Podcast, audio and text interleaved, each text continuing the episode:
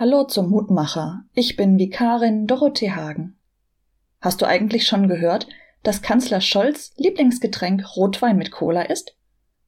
Nein? Stimmt wahrscheinlich auch gar nicht. So schnell entstehen Gerüchte. Dazu passend ist in den USA heute Tag des Gerüchte in die Welt setzens. Aber wieso nehmen wir Gerüchte so schnell auf? Und wieso macht es so einen Spaß, Nachrichten, die ulkig klingen, weiterzugeben? Klatsch und Tratsch macht doch irgendwie Spaß, findest du nicht? In der heutigen Losung geht es um das Organ, mit dem wir Klatsch und Tratsch aufnehmen. Es geht um die Ohren.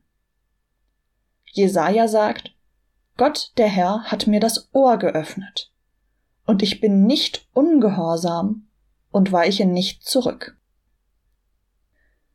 Die erste Hälfte erschließt sich leicht. Gott hat mir das Ohr geöffnet.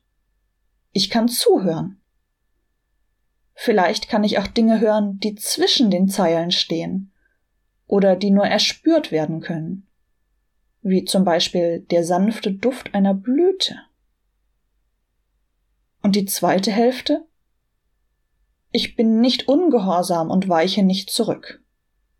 Hm, na ja, nicht jede Nachricht ist gut zu hören. Manches ist eher abstoßend, wie kratzende Nägel auf einer Tafel. Aber vielleicht gibt es ja trotzdem einen guten Grund zuzuhören. Weil es meinem Freund wichtig ist. Oder weil ich die Informationen irgendwann brauche. Oder weil es Gottes Wort ist und es Mut braucht, damit ich mich ihm öffnen kann. Lass uns beten. Gott, du öffnest mein Ohr für all das, was kommt, für meine Freunde und Familie.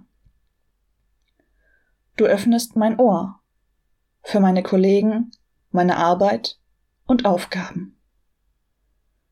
Du öffnest mein Ohr für dich, damit ich mein Herz für dich öffnen kann, damit ich verstehe, dass du es bist, der mein Ohr öffnet dass du es bist, der mir Kraft schenkt.